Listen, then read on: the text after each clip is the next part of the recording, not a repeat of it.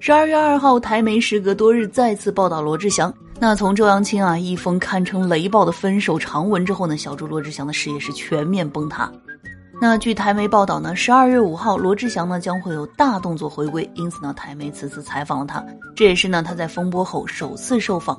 那据台媒报道，罗志祥呢在采访当中畅聊了近期的心境变化，称自己呢目前忙于冲浪、打球以及做潮牌经营，日子呢过得非常的充实。那目前最大的满足就是看到妈妈的笑容，并且呢，台媒特意指出，罗志祥呢在采访当中再次亲口向周扬青忏悔。那据台媒报道，此次风波之后呢，罗志祥损失了四个代言、三个主持工作，保守估计呢损失大约新台币六亿。那在采访当中呢，罗志祥认为自己从来没有隐退，因此何来复出一说？他称呢自己在隐居这段时间呢，还是有很多的工作找来的，只是自己推掉了太多。可以说呢，罗志祥在二零二零年可谓是水逆的一年。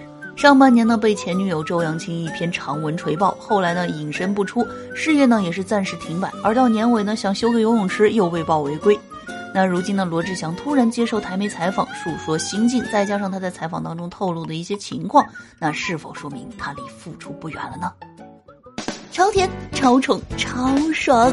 小乔妞精品双播现代言情有声剧《钻石婚约之至尊甜妻》已经上线了，左手撒糖，右手搞笑，赶快来听吧！订阅加评论还有机会获得喜马拉雅 VIP 月卡哦！